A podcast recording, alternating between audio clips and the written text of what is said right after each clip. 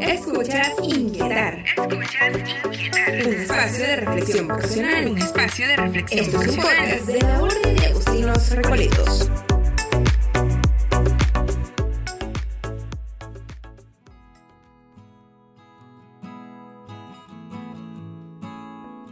Hola, hola, joven de corazón inquieto. Te saluda tu anfitriona de hoy, Andrea Rosario, y te doy la bienvenida a Inquietar Podcast.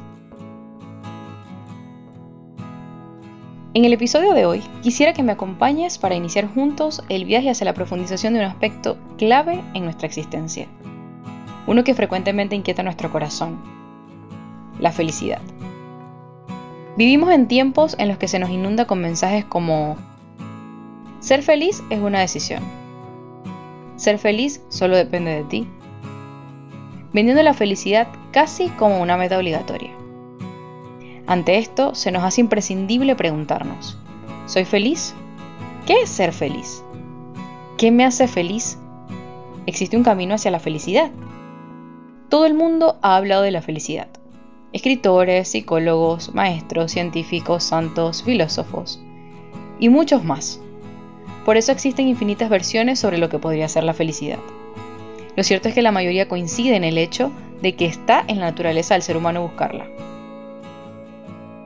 El origen del término felicidad deriva del latín felicitas, que se traduce como fértil, y este no deja de ser un concepto acertado, puesto que esta palabra expresa desarrollo, proyecto, crecimiento y avance.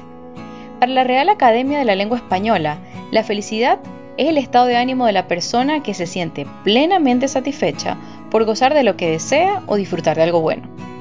Partiendo de esto, y tomando en cuenta que lo que genera satisfacción o gozo en unos puede no producirlo en otros, entendemos que la sensación de felicidad varía de acuerdo a cada persona, y que evidentemente no existe un camino determinado para llegar a ella. Ahora bien, ¿cómo saber si estoy siendo feliz? San Agustín nos decía, deseando todos la felicidad, muchos ignoran el modo de llegar a ella. Y es que con frecuencia solemos ponerle nombre a la felicidad. Cuando me gradúe, seré feliz. Cuando logre estabilizarme económicamente, seré feliz. Cuando compre el carro, seré feliz. Cuando me mude, seré feliz. Cuando mi pareja sea, seré feliz. Y así se nos pasa la vida, pensando que la felicidad es una meta. Y dejamos de saborear la dulzura del caminar, que aun con sus tropiezos tiene mucho que aportarnos. Si lo vemos así, la felicidad se torna utópica, porque el ser humano siempre desea, y si se ubica en el deseo de la felicidad, jamás se es completamente feliz, porque siempre se desea más. Entonces, ¿en qué consiste la felicidad?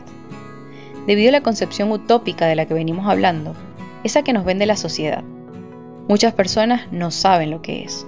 Y lo primero que debemos tener en cuenta es que la felicidad no es algo que podamos alcanzar, no se gana ni se consigue. La felicidad es un camino y se disfruta de él. Tampoco es una emoción. Una emoción podría ser la alegría, algo pasajero y efímero, que va y viene por minutos u horas. La felicidad, en cambio, es un fenómeno psicológico más duradero y estable.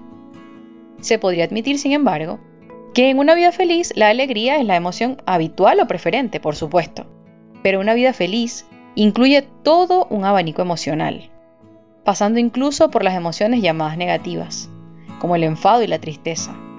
Entonces podemos ser feliz y enfadarnos o estresarnos. También podemos ser felices y llorar de vez en cuando. De hecho, es inevitable no hacerlo, no seríamos humanos. Martin Seligman, pionero de la psicología positiva, afirma que lo más importante para poder disfrutar del camino de la felicidad es el autoconocimiento, que implica identificar y desarrollar nuestras fortalezas mentales y emocionales, esas que nos permiten hacer frente ante las circunstancias de la vida. Porque sin duda, ser feliz implica gozo, bienestar, éxitos. Implica tomar decisiones conscientes que nos direccionen hacia aquello que deseamos y en sintonía con lo que somos. Pero también implica humildad, ligereza y paciencia para aceptar y transitar las emociones que derivan de ella. Ser feliz supone rescatar y legitimar las emociones positivas como la alegría y la euforia, pero también las negativas como la tristeza, el dolor, el duelo y la depresión. Ser feliz a veces también implica renuncia y un cierto desapego.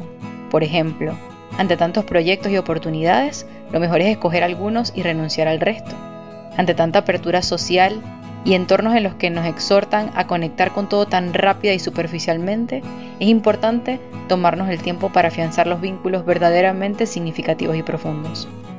Ser feliz implica ponernos en marcha, ser flexibles y sensibles ante lo que haga mella en nuestro corazón y responder ante ello dando lugar al aprendizaje, sin estancarnos.